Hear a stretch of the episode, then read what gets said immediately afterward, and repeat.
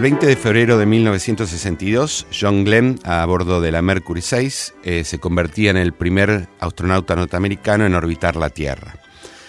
Cerca de su, del momento de volver, de aterrizar, eh, y pasando por encima de la península de Florida, dice una frase que eh, nos permite pensar inicialmente en este problema de los mapas.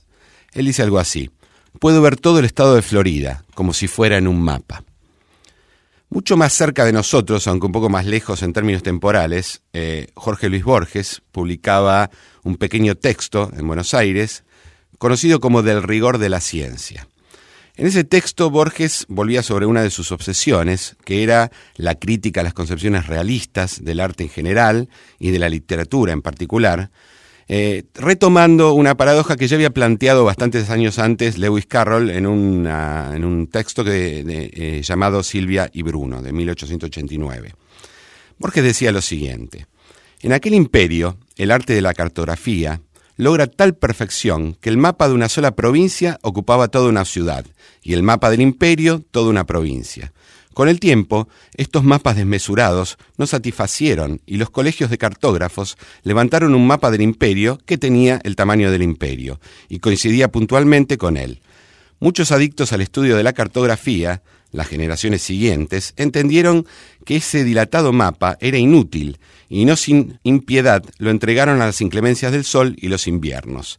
En los desiertos del oeste perduraron despedazados ruinas del mapa, habitados por animales y por mendigos.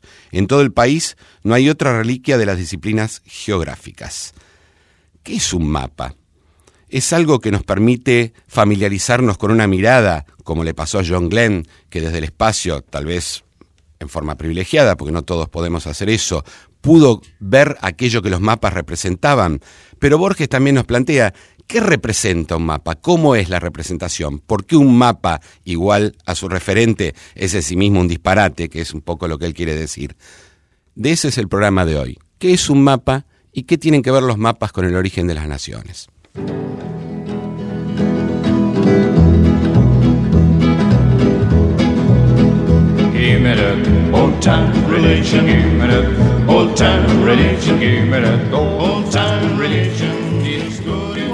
A todos, estamos acá en otro programa de Pasado Imperfecto. Buenas noches Luciano, ¿cómo andás? Hola, buenas noches Sabrina, todo bien. Estamos esta noche con Carla Lois, Carla es geógrafa, doctora en historia. Bienvenida Carla. Muchas gracias a Sabrina y a Luciano por la invitación. Y nuestra idea de hoy es hablar un poco de mapas que nos cuentes un poco sobre eso. Cuando los que no sabemos nada de mapas, los que fuimos al colegio y vimos geografía como se enseñaba hace muchas décadas en el colegio, vemos un mapa y no entendemos demasiadas cosas y tendemos a pensar que los mapas están hechos por cartógrafos, por matemáticos, que son una cosa absolutamente exacta, neutra. ¿Qué es un mapa? ¿Qué tipos de mapas hay? ¿Cómo los pensás vos? Bueno, a ver, para empezar, esto de decir el mapa en singular es bastante problemático porque no hay un solo tipo de mapas.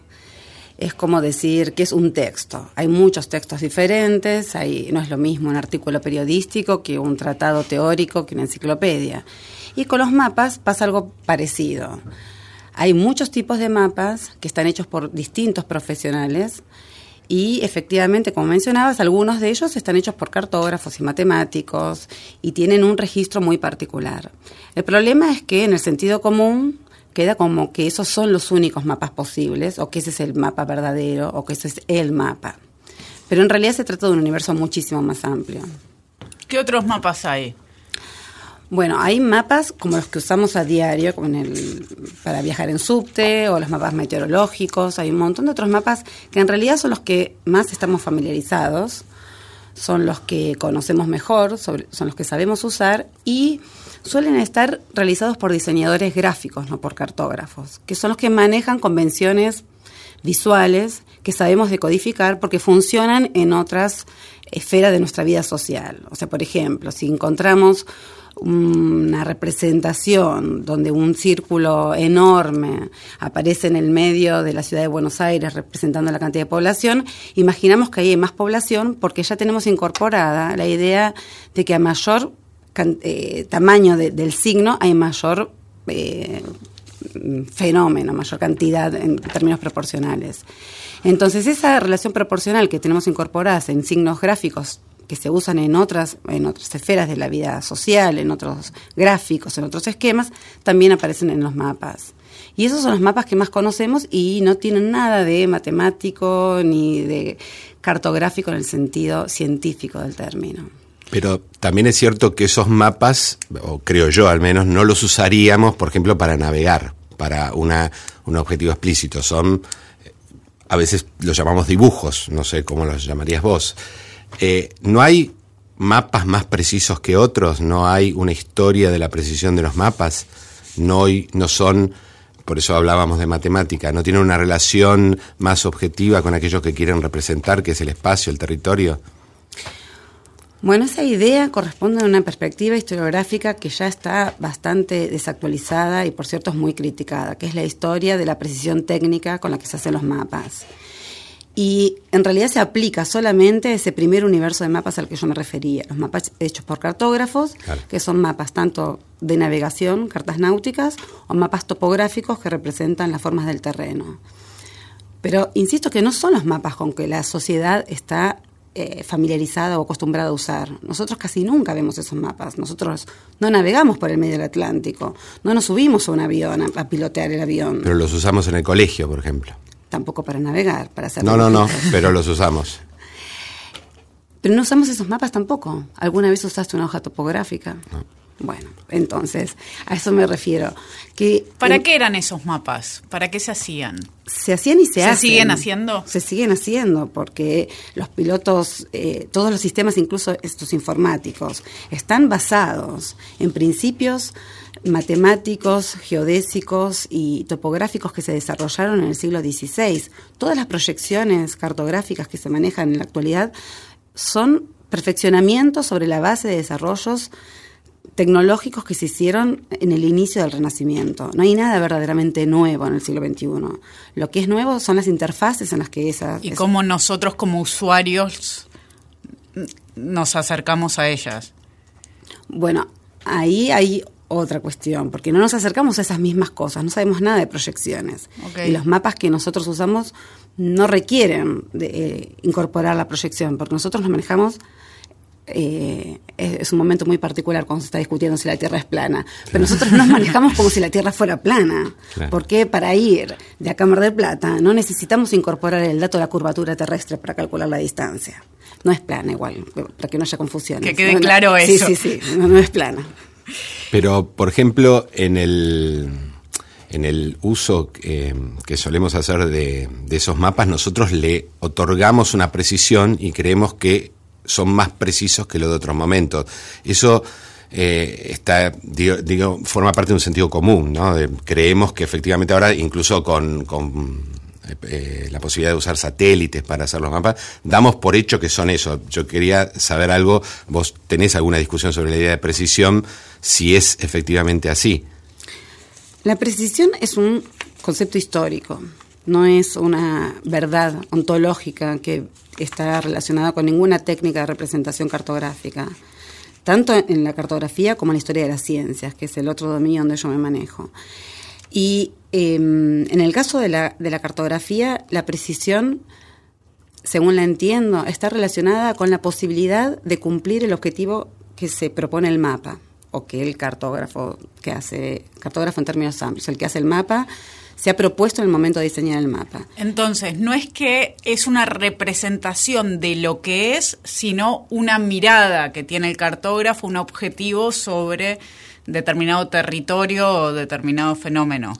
Es una, el mapa en sí es una forma de imaginar un espacio y en particular estos otros mapas a los que ustedes están refiriendo, que cumplen eh, funciones específicas como navegar o moverse de un lado a otro, o los que estudiamos en el colegio, volviendo a lo que decía antes. Esos son otros, porque el término de precisión en ese caso es diferente. ¿Termina el otro? Sí. eh, en el caso de, muy criticado de los mapas del Renacimiento, que parecen pictóricos, que parecen obras de arte, porque son muy bonitos. Son bonitos. Y están en muchos museos, por otra parte, lo cual hace que el público en general se haga una idea. de que eso corresponde al dominio del arte y no de las ciencias, pero cumplían efectivamente la, lo que se les demandaba, que era que los marineros pudieran ir desde Europa hasta América y volver, que no era poco. Entonces, en tanto esos mapas que parecen dibujitos y que son imprecisos desde el punto de vista del conocimiento que tenemos hoy, pero esos no se pueden juzgar según nuestra concepción actual, porque es un anacronismo pensar que esos mapas son imprecisos. Eran lo suficientemente precisos como para funcionar tanto como hizo los GPS. Y probablemente dentro de 100 años piensen que nosotros nos manejábamos con tablas de arcilla, pensando en los GPS. imprecisos. Ahora, y sobre los mapas de la escuela. En realidad, la idea no es la precisión. Lo que eh, aprendemos en la escuela es ver mapas que son repetidos en sus formas. Entonces, por ejemplo, usamos siempre el mapa de Mercator o siempre cierto mapa de la Argentina. Y son todos iguales. Entonces, eso nos convence de que el mapa es uno solo. Ahí volvemos a la idea del por qué se piensa el mapa en singular. No es un capricho, es algo que viene de aprender eh, los mapas, en realidad aprendemos otra cosa a través de los mapas, ¿no? Se nos enseña cómo es la Argentina, o cómo es el mundo, o dónde están los climas, o dónde es, cómo se distribuye la población, usando mapas. Y por lo general se usa la misma proyección para los planiferios o el mismo tipo de mapa base para la Argentina. Si el alumno durante 15 años que está en la escuela siempre ve el mismo mapa, va a tender a salir de la escuela pensando que el mapa es uno solo y que hay uno solo que es verdadero y todo lo que no se le parezca a eso va a ser pensado como una mentira o una distorsión. Entonces la precisión pasa más por ese lado, por identificar con un modelo arquetípico de cuál es el mapa bueno o el mapa verdadero o, si quieren decir, el mapa preciso. Pero, por ejemplo, en, sobre todo en los últimos años, ¿no? O creo yo que es en los últimos años, hay, se han hecho algunas críticas que vienen más desde la política, diría yo casi, de, por ejemplo, la proyección de Mercator o del problema norte-sur, ¿no? Con el famoso mapa eh, invertido de América Latina, o eh, la idea de que eh, las proporciones, no hay muchos artículos en los diarios, mostrar la verdadera proporción de Argentina en relación a Europa, porque la proyección Mercator, la que vos decís que estamos tan acostumbrados, los modifica, ¿no? ¿no? No son exactamente. Y de eso hay bastante. aparece en los diarios, aparece en las redes sociales, hay una crítica que viene no del campo disciplinar, no sé, de la escuela, la verdad que no tengo idea, aunque supongo que también, pero sobre todo de la política. Eh, yo diría que esas críticas vienen más bien del sentido común y de la sorpresa que eh, encuentra el público amplio en descubrir que no todos los mapas son iguales. Entonces empiezan a buscar explicaciones que de alguna manera mm, satisfacen esa voluntad de criticar todo, ¿no? Y la cartografía se presta mucho para eso porque es un discurso político igual que todos, igual que otros, solo que disfrazado de un discurso aséptico. O científico. Bueno, aséptico en el sentido científico de que, bueno, como no somos científicos no podemos discutir con eso. Pero en realidad hay muchas otras cuestiones detrás que vamos a ir desarmando ahora. Pero la, la primera cuestión sobre las críticas políticas al mapa de Mercator están basadas en la ignorancia total. Porque Primero que el mapa de Mercator no es un mapa de Mercator. El mapa de Mercator que el señor Mercator, Gerard Mercator, hizo en 1569 no tiene nada que ver con ese mapa número 3 que usamos en la escuela. Nada. Porque efectivamente no se conocía, no se había explorado suficientemente el hemisferio sur, por ejemplo. Entonces era bastante preciso en la representación geográfica de Europa y de una parte de Asia y de una parte de América del Norte, pero después América del Sur aparecía como una pelota redonda, como una forma de papa, le decimos. Lo que hace Mercator es desarrollar una proyección cartográfica, la proyección Mercator, que es sí lo que conocemos como esa red de paralelos y meridianos que se cruzan en 90 grados. Y eso servía para navegar, para usar una sola proyección en un planiferio, que era algo que hasta ese momento no se podía hacer. Se hacía los portulanos, los mapas que se hacían para navegación, se eh, usaban solamente dentro del Mediterráneo, y volviendo a la idea de la curvatura terrestre, eran superficies tan pequeñas que no había distorsión en la representación cartográfica para navegar y usar la brújula. Ahora, cuando había que cruzar el Atlántico, la brújula se ponía un poco loca con el campo magnético y no alcanzaba, entonces el planiferio contaba con un montón de proyecciones distintas. Mercator consigue por primera vez en la historia hacer un mapa único que permita realizar esos desplazamientos. Ahora, lo que se le atribuye a Mercator, esa distorsión de los continentes, es algo que es intrínseco a toda proyección cartográfica, porque ningún mapa puede representar la Tierra tal como es. Eso es porque se lleva una esfera a un plano, digamos. Eso ya de por sí implica un problema. Eh, es, una, es un problema sin solución si lo pensamos como que tiene que ser igual de mimético que un globo terráqueo. Hay una diferencia sustancial entre un globo terráqueo y un mapa. El globo terráqueo mantiene casi todas las proporciones geométricas de la, de la Tierra, del geoide, pasado a un, elemento geométrico, y el planiferio nos ofrece la posibilidad de ver en un, solo, en un solo golpe de vista algo que en un globo no se puede ver, que en una esfera no se puede ver. Pero para eso es necesario resignar algunas de las proporciones geométricas de la esfera, que pueden ser los tamaños, como en el caso de Mercator, las formas, por eso vemos otros, otros mapas que aparece como América estirada, pero mantienen las superficies, los ángulos para calcular las distancias. Es decir, hay que resignar algo. Básicamente, eh, en el inicio se pueden clasificar, digamos, las, las, proyecciones según estos cuatro tipos de distorsiones. Pero después, con, el tiempo, se fueron desarrollando tipos combinados para no sacrificar del todo una y no del todo otra, o las superficies o las distancias. Pero, de cualquier manera, no se puede imaginar ningún mapa que no tenga una distorsión. Y el pobre Mercator, acusado de eurocéntrico, no podía ser otra cosa que eurocéntrico porque solo conocía Europa. Era, era lo que él conocía, era un mapa útil para él, para él y su época. Y para lo que le habían pedido hacer. No lo hizo para eh, provocar la desgracia de la gente del sur, ese sería el, argumento, digamos. Ni, siquiera sabían que había gente del sur. me, quedo con esto de para lo que le habían pedido hacer. Vos habías hablado hace un ratito nomás sobre eh, las ambiciones políticas de los mapas y esto me lleva a preguntarte sobre cuál es la relación entre los estados y los mapas.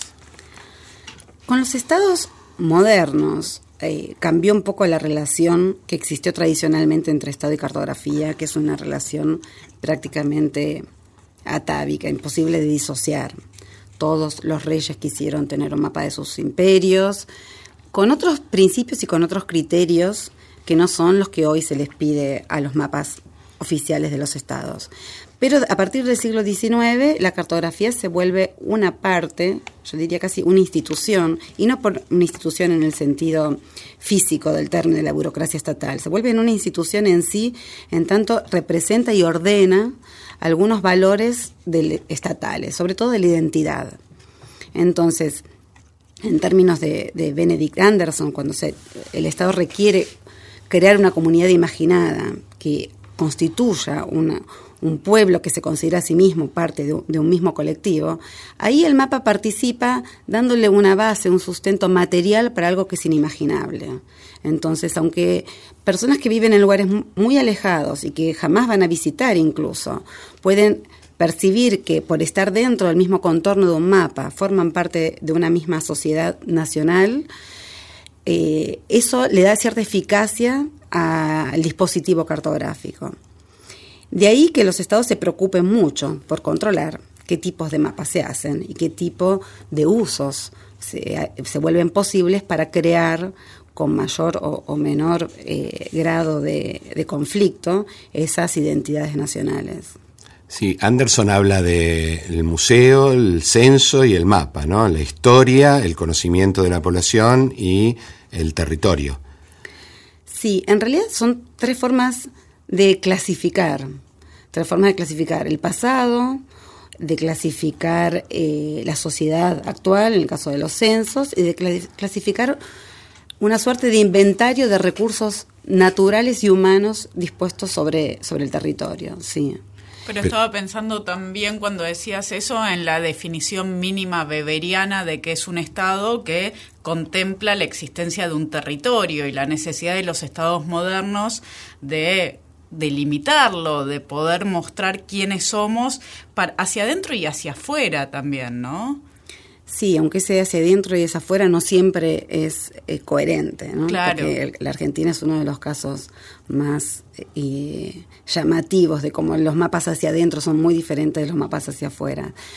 Pero es cierto, es necesario mm, delimitar un territorio y eso forma parte de, de, una geografía política que se asume, digamos, eh, eh, más recientemente, en el siglo XIX y XX, que todos los estados tienen que tener. Y cierto control. Y para ese control, la cuestión del, del dominio del territorio y del conocimiento del territorio juega un, papel fundamental. Y dentro de eso específicamente, sabemos, es el tema de las fronteras y la demarcación de las fronteras, que es el, el eje central que se disputa en los mapas políticos de los estados nacionales.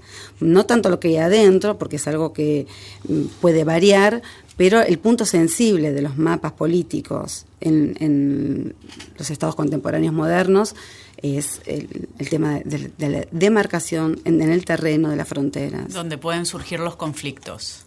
Donde surgen. Donde surgen, donde surgen y donde están los conflictos. Porque una cosa es dibujar la frontera en el mapa, y hacer circular un mapa con la frontera por donde se le antoja la institución cartográfica de turno, y otra cosa es demarcarlo en el terreno, o sea, poner mojones entre dos estados vecinos que tienen que concordar, y eso es lo que le da crédito a una frontera en el ámbito internacional, no el mapa que cada estado haga para sí. Y bueno, hay muchos casos en América Latina donde todavía eso no está saldado, pero cada, cada país puede hacer el, mapa que se le antoje. Esto que decías antes de los mapas hacia adentro y hacia afuera, ¿cómo es? A ver, eh, el caso de la... para hablar de la Argentina más, específicamente, la Argentina tiene una ley eh, y varias, digamos, adendas a esa ley, que dice cómo tiene que ser el mapa de la Argentina, que es la, la ley de la Carta. Y esa ley entre otras cosas, además de decir que los mapas tienen que ser hechos por una institución en particular, que hoy es el Instituto Geográfico Nacional, pero fue tradicionalmente el Instituto Geográfico Militar, que tienen que ser hechos por argentinos, porque eso supone que hay una comunión entre el interés propio de la tarea que tienen que desarrollar y el producto que van a, elaborar. Es interesante, ahí se borra la parte aséptica. Sí, no, no, y la parte hasta la científica, porque no importa si hay un científico mejor que trabaje afuera o que sea extranjero, sino que tiene que ser argentino. Bueno, pero entre otras cosas, eh, obliga a incluir las Islas Malvinas como Islas Malvinas, entre paréntesis incluyendo ARG, para que no exista ninguna duda de que son argentinas, según el Instituto Geográfico Nacional, y la Antártida Argentina. Hasta incluso hace muy pocos años, en, en el 2010, se hizo, salió una ley sobre el mapa bicontinental donde la Antártida tenía que ser representada a la misma escala que el territorio continental, lo cual es una barbaridad porque queda la mitad del, mapa es un triángulo blanco donde no hay nada y la parte continental donde efectivamente se ejerce la, la soberanía queda realmente pequeña. Demasiado pequeña. Ahora, es curioso porque esa voluntad de instalar en el sentido común que la Antártida es argentina o que esa, esa porción del continente antártico es argentina, está en contra de lo que el propio Estado firmó en el Tratado Antártico y ratificó, lo firmó en 1959 y lo ratificó en el 99, sobre la idea de, eh, de que la Antártida es patrimonio de la humanidad y que está dedicada a usos pacíficos, científicos y militares. ¿Hay otros países en los que esto suceda, que haya una representación de la Antártida dentro del mapa nacional? Chile, que tiene una tradición cartográfica muy parecida a la nuestra, muy militarizada. Hay muchísimos países que reclaman una porción de la Antártida para el caso en que se abran las negociaciones y las discusiones sobre la soberanía, que no es, el, no, es lo que ocurre actualmente, porque el Tratado Antártico explícitamente dice en el artículo cuarto que todo lo que se haga, todo lo que se invente, todos los mapas que se publiquen durante la vigencia del tratado no van a ser tenidos en cuenta en el momento en que se eh, abran las negociaciones. ¿Y cómo puedes explicar vos entonces que se insista en poner ese territorio como propio, acá o en Chile? Tiene que ver con una idea del sentido común muy arraigada en, en, la historia territorial argentina, que es cuanto más territorio mejor, o cuanto más territorio más poderoso se es. Y eh, la incorporación del cono es antártico duplica la, la superficie argentina, entre comillas, ¿no? Va de 2 millones a 4 millones de kilómetros cuadrados.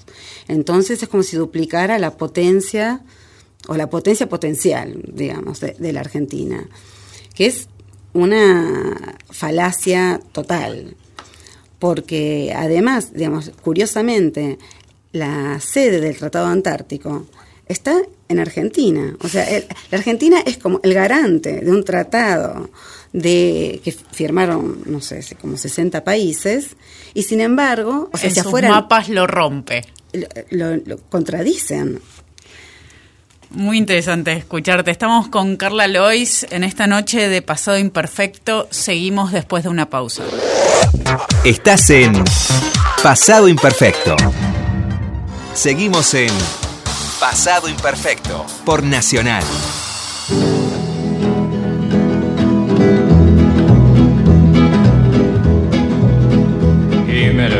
Old time religion, old time religion, old time religion.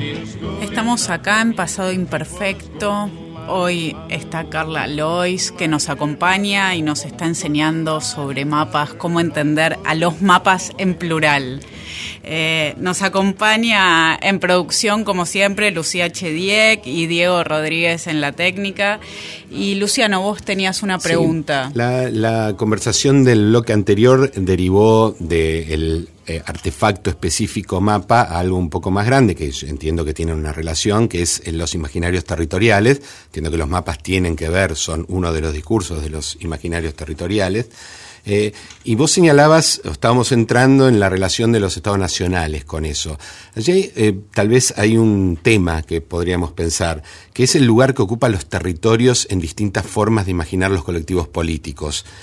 Las monarquías que vos nombrabas, tenían una ventaja sobre los estados nacionales, o una aparente ventaja, que es que tenían un modo de eh, simbolizarse físicamente, que era el rey.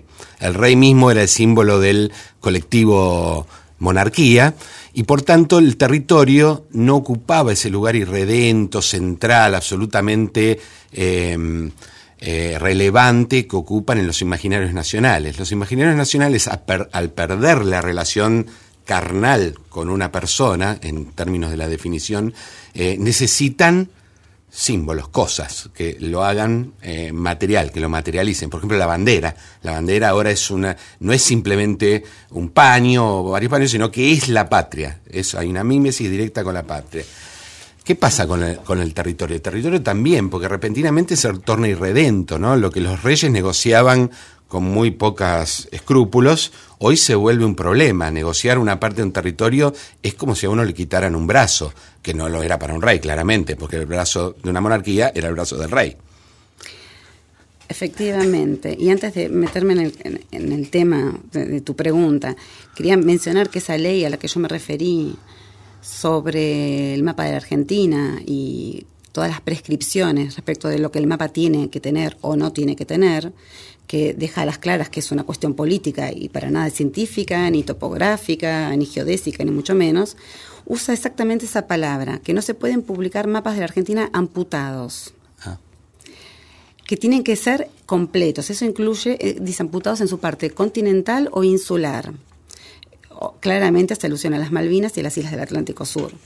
Pero eh, tu comentario es muy acertado en ese punto, porque hay una redefinición del, simbólica de lo que significa el territorio en los estados modernos en cuanto a la construcción de los, imaginarios territoriales. Hay muchas redefiniciones, no solo simbólicas, ¿no? pero a las que nos estamos refiriendo encarnan los mapas, tienen más que ver por ese lado o juegan más por ese lado. Sobre eh, los mapas de los reinos, todos los reyes quisieron tener un mapa de sus reinos, porque era una cosa muy decorativa, los, reyes se regalaban entre sí mapas que demostraban su, su poderío, no solo no era tan importante el tamaño del reino, sino la calidad de un mapa hecho por un artista o por un renombrado iluminador. Eh, hay anécdotas de encuentros de emperadores chinos con reyes europeos que intercambiaban mapas donde cada uno ponía el reino en el centro y eran mapas cada vez más bonitos y más grandes. Había una suerte de competencia por conseguir el mecenas que hiciera el mejor mapa. Pero es cierto que no dependía de los mapas para configurar una identidad nacional, ni del territorio tampoco. Y los territorios eran cosas más ambiguas que no tenían límites definidos ni, existía ningún mm, ninguna voluntad por definirlos. Eso aparece en los mapas también. Dice Reino de Galia y el mapa del Reino de Galia en la, misma eh, época puede representar extensiones muy diversas. Mientras tenga los principales centros donde la corte solía desplazarse, era suficiente, ¿no? Tenía que poder marcar los itinerarios de la corte pero hay, una especie de superposición que representa bien esa transición entre este tipo de imaginarios territoriales asociados a la cartografía y los imaginarios de los estados nacionales modernos. Y es una anécdota francesa sobre el periodo en el que se terminó la primera triangulación geodésica que se hizo en el mundo, que cubría la totalidad del territorio de Francia llevó 100 años. Cuatro generaciones de cartógrafos hicieron una primera triangulación que consiguió el primer mapa, entre comillas, científico, basado sobre una red de, triángulos de primer y segundo orden sobre base geodésica, que estaba asociada a la medición del arco de meridiano. Cuando el rey tuvo en sus manos el, el mapa, observó que era más, el territorio representado ahí era más pequeño que el que él conocía en sus mapas anteriores y dijo que los cartógrafos le habían robado más territorio que sus enemigos, que había perdido más territorio con la cartografía que con las guerras. Y ahí empieza a aparecer esta otra manera de pensar el territorio, que tiene que ser un territorio medido, demarcado, delimitado, y que eso tiene algo que ver con el poder político. Pero, por ejemplo, Sarmiento empieza el Facundo, y es eh, un típico pensamiento romántico ¿no? de la primera mitad del siglo XIX, hablando de del espacio físico de lo que él llama la Argentina, ¿no? y lo describe. Y no lo describe simplemente porque quiere empezar con una descripción, sino porque él cree que ese territorio determina un modo de ser de eh, de ese pueblo al que él está definiendo como argentino. en cierto sentido, yo tengo la idea de que Sarmiento está inventando los argentinos, pero curiosamente para inventarlos tiene que describir eh, los accidentes naturales de la, eh, empezar por allí. O sea que no es simplemente, me parece, ¿no? Y te pregunto, si es solamente que descubren cierta importancia del territorio en sí mismo, sino que hay algo más que le da una entidad identitaria, central en la definición de qué somos. Yo creo que es una idea que sigue funcionando hoy. Eh, somos lo que la Tierra hace de nosotros. Esa es una de las ideas que tenemos acerca de lo que somos. No es la única, por cierto. Bueno, ahí voy a mostrarle el hacha, ¿no? Porque en realidad a lo que te estás refiriendo no es al territorio, sino a la geografía. Y son dos cosas diferentes. Y la, geografía, o en términos más conceptuales, el espacio, lo que te referís incluso a, ideas como el desierto y otras, tienen más que ver con el, dominio de lo visible, con la, la, cuestión del paisaje, cosas que son entran en el ámbito de la percepción, que se pueden constatar, que se pueden representar con otros recursos, como la pintura, por ejemplo, o incluso, como estás mencionando, la literatura. En el caso de la cartografía y el territorio, es justamente lo que estábamos hablando de Anderson, es hacer visible algo que es intangible, darle algún tipo de materialidad, aunque sea ficticia, pero que parezca verdadera. Entonces hay como una disociación. Venía más por el lado de lo que comentabas sobre la diferencia entre los estados monárquicos mm, prerevolucionarios y los estados nacionales modernos que ahí sí el territorio entra a formar parte de una narrativa, a crear una historia territorial que se junta con el pasado, que define el presente y que proyecta un futuro. El futuro puede ser una política expansionista y declaraciones de guerra para conseguir más territorio o no, digamos. O la reclamación de un derecho, como lo que decías de la Antártida. Exactamente. Pero eh, la idea de territorio forma más parte de una de un relato territorial que justifica toda una política más amplia que incluye la identidad nacional y no e, esa cuestión de lo sensible eh, en distintos dominios del espacio. Como que espacio y territorio no es exactamente lo mismo, aunque obviamente tiene múltiples puntos de intersección. Y si nos quedamos con esta idea de territorio ya yendo para el caso de la Argentina, ¿cómo fue representándose a lo largo de la historia argentina? ¿Cómo fue representando el Estado al territorio?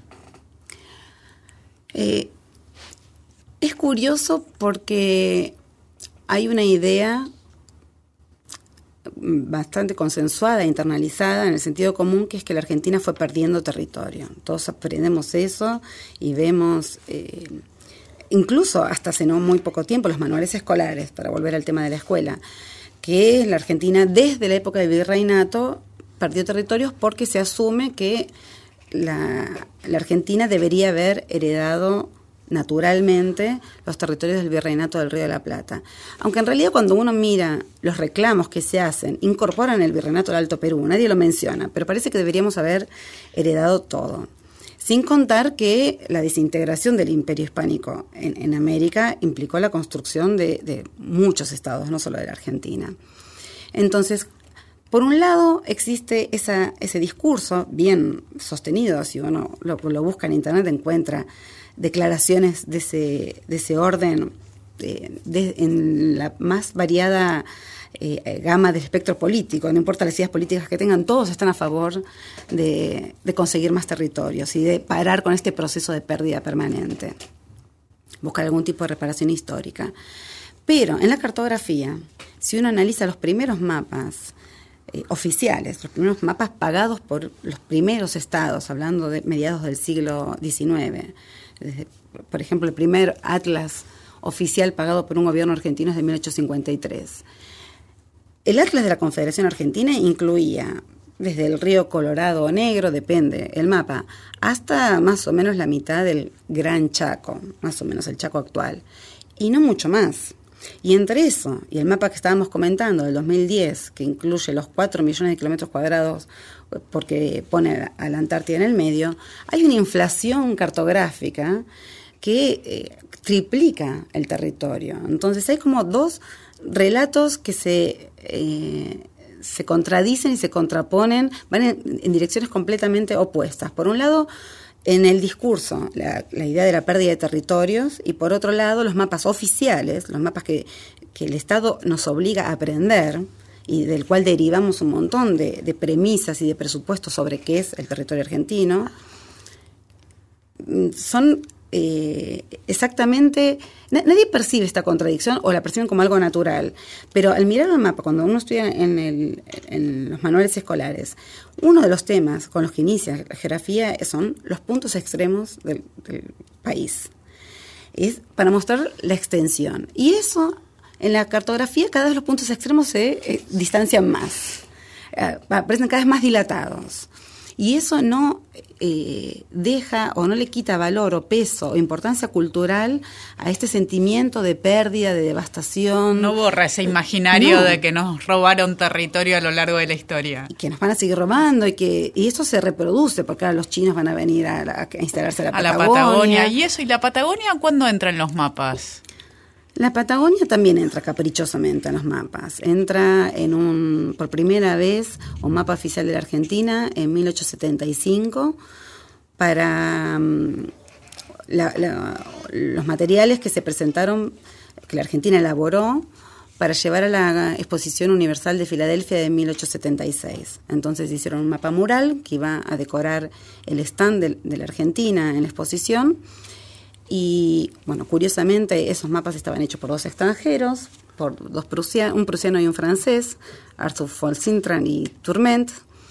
Y por primera vez delinearon el contorno de la Argentina con la Patagonia, tal como la conocemos hoy, porque hasta entonces solía estar en un cuadradito aparte como la Como aparece la Antártida. Exactamente.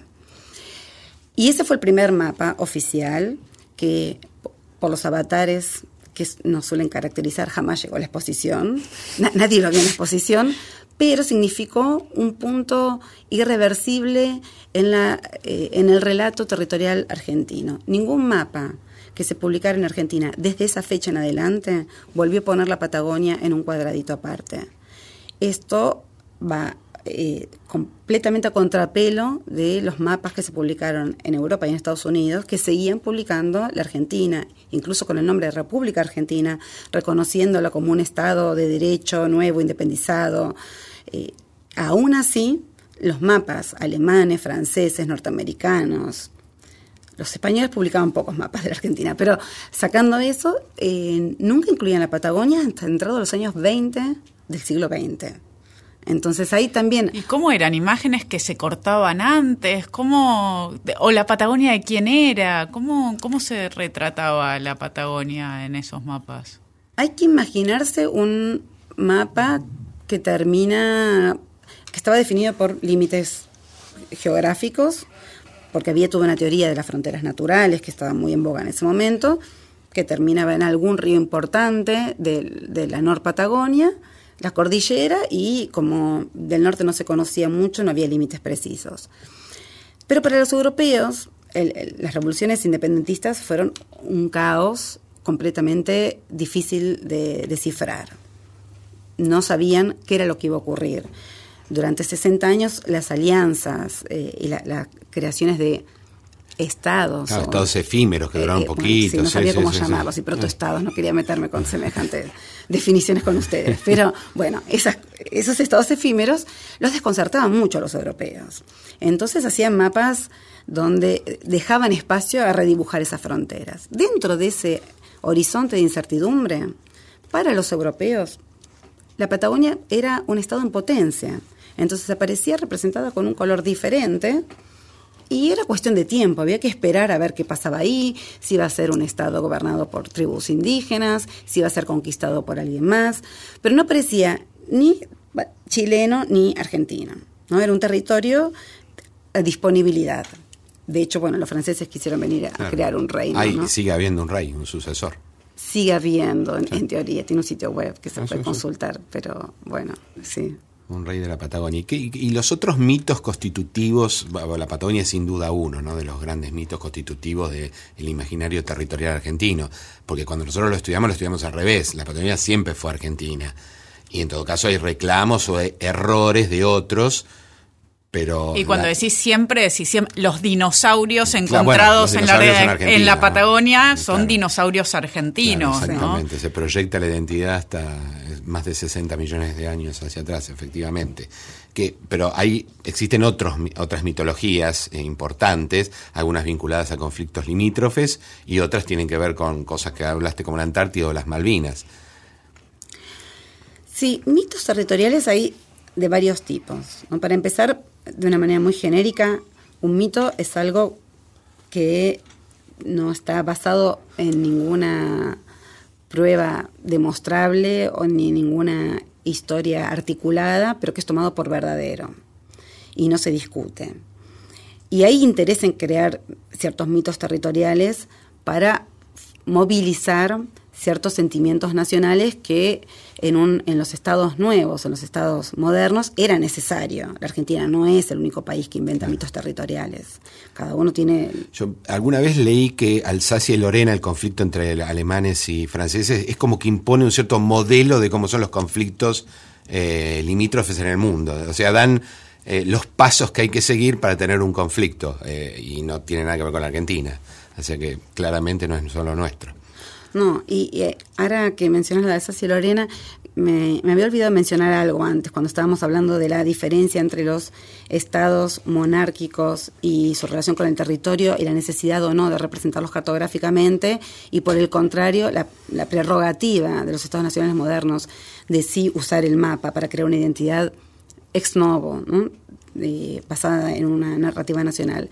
Alemania fue justamente la excepción Alemania tardó mucho en tener una oficina cartográfica o en preocuparse por hacer un mapa oficial del reino alemán o más tarde de la República Alemana, porque su identidad nacional no estaba basada en el territorio. Entonces, mm, la, preocupación por hacer un mapa, aún siendo un Estado nacional moderno, la reunificación alemana, no, no fue relevante hasta mucho más tarde, cuando aparecieron esas otras cuestiones con los países limítrofes. No fue una necesidad intrínseca, interna a la constitución de una identidad, porque los alemanes son los, que, quienes hablan alemán, no quienes viven dentro del territorio alemán. Entonces, eso hasta que no hubo presión externa por definir eh, el trazado de esas fronteras, no les preocupaba en lo más mínimo. La Argentina sí tenía ese problema. La Argentina y toda América Latina, que eh, vivió durante muchas décadas con mapas políticos bastante inestables y en el fondo poco útiles porque había otros problemas mucho más urgentes que dirimir otras y cuestiones de poder que no pasaban por eh, el límite o hasta dónde se podían ejercer esos controles. Pero en, América Latina los problemas limítrofes son una constante que permanece el día de hoy. Eh, y que aún con la participación, en casi todos los problemas limítrofes de América Latina intervinieron terceros o mediadores, dada la imposibilidad de llegar a un consenso. Nadie quiere ceder, ni el día de hoy. Hasta el Papa se ha metido, ¿no? No, claro, claro. Eh, cuando fue el Beagle, la, la, clave siempre fue que nosotros, incluso con una, un plebiscito que aceptó que fueran chilenas, pero que era algo que se estaba cediendo, incluso para quienes votaron que sí. Claro. O sea, nadie reconoce lo hacían por que la no paz, tiene derecho. lo hacían por muchas cosas, pero no porque tuviera razón la posición chilena. Siempre. Por eso la, el, el plebiscito o los eh, arbitrajes son una solución, porque no implica el reconocimiento del derecho del otro, sino la sujeción a una, A una decisión, decisión. de un tercero, que valga la pena decir, si uno las analiza históricamente, todas, pero todas las que ocurrieron en, en- en América Latina en el siglo XIX y XX fueron soluciones salomónicas. En ningún caso hubo, eh, ningún Estado ganó. ¿Eso Estás significa? rompiendo con otro mito. ¿Qué significa eso? Que nadie tenía derechos, que lo que hicieron fue crear, bueno, a ver, tracemos una línea para respetar aquellos pueblos que se consideran que pertenecen a, a un país o que se considera que pertenecen a otro, pero el resto que está en el limbo es una línea dibujada a dedo en un escritorio y dar la mitad del territorio a cada uno y que no se peleen más. Entonces, e- esa estadística de que los territorios se repartieron salomónicamente demuestra que los derechos preexistentes nunca fueron lo suficientemente válidos como para definir los territorios actuales. ¿Y qué pasa con Malvinas? ¿Cuándo aparece Malvinas en los mapas? ¿De qué forma? ¿Cómo fue cambiando esto a lo largo de los años? Las Islas Malvinas están en los mapas desde siempre. el problema no es de... Como territorio argentino. Como territorio argentino es eh, más reciente de lo que parece. Los ah, manuales escolares de principio del siglo XX incluyen las Islas Malvinas, claro, pero por ejemplo también tienen el nombre Falklands, o solo el nombre Falklands, o los dos, o incluyen otra toponimia que, del linaje de las Malvinas, como Malvins, que es el origen francés de- del nombre Malvinas. O sea, en realidad la intervención sobre una visión monolítica sobre las Malvinas es bastante reciente y con eso me refiero con posterioridad a, a los gobiernos peronistas, en la segunda mitad del siglo XX. Hasta entonces era un tema que prácticamente no aparecía mencionado en los manuales escolares dentro de, de la geografía. Y no era conflictivo. Para nada. Se volvió un tema más y más delicado en los años 70 y bueno, después de la guerra ya se volvió casi un tema tabú, porque no ni siquiera es un tema importante, es un Y tema que no se puede discutir. constitucional, por otra parte.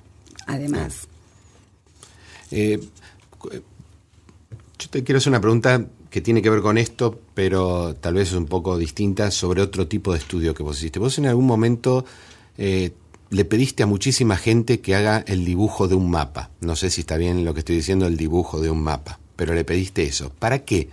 ¿Qué conclusión sacaste de eso?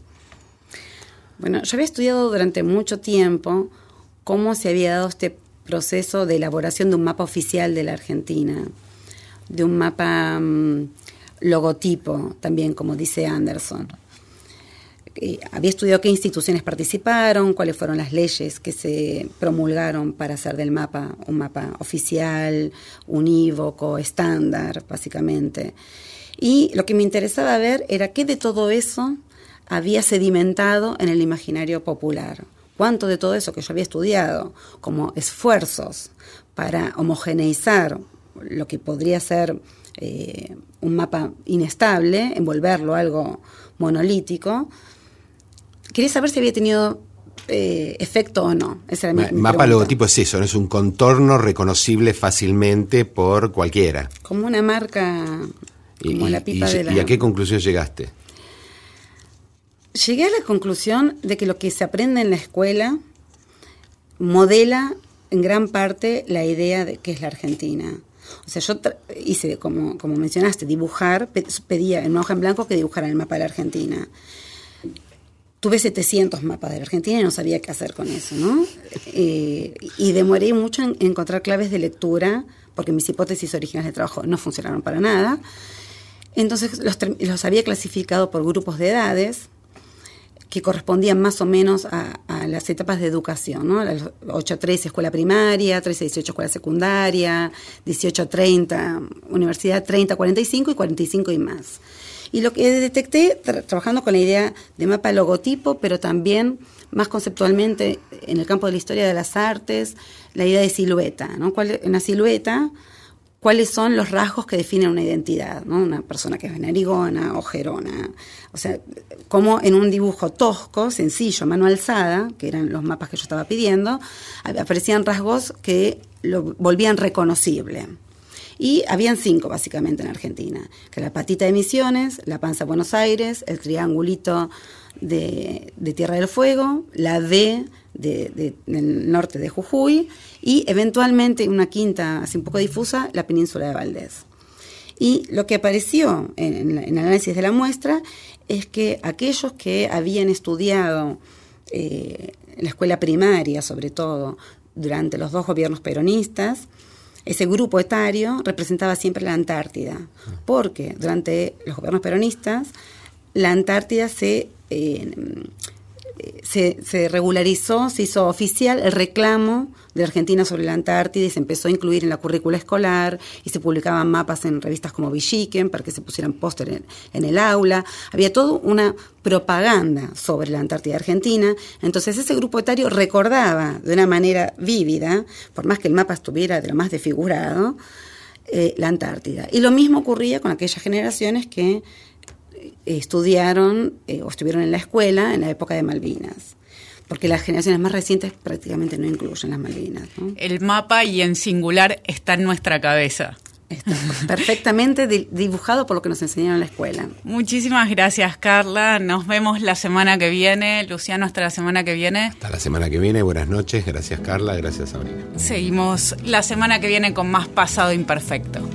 Give me that old time religion. Give me that old time religion. Give me that old time religion. It's good enough for me. It was good for my dear mother. Good for my dear mother. Good for my dear mother. And it's good enough for me. Give me that old time religion. Give me that old time religion. Give me that old time religion. It's good enough for me. It was good for mighty father, good for mighty father, good for mighty father, and it's good enough for me.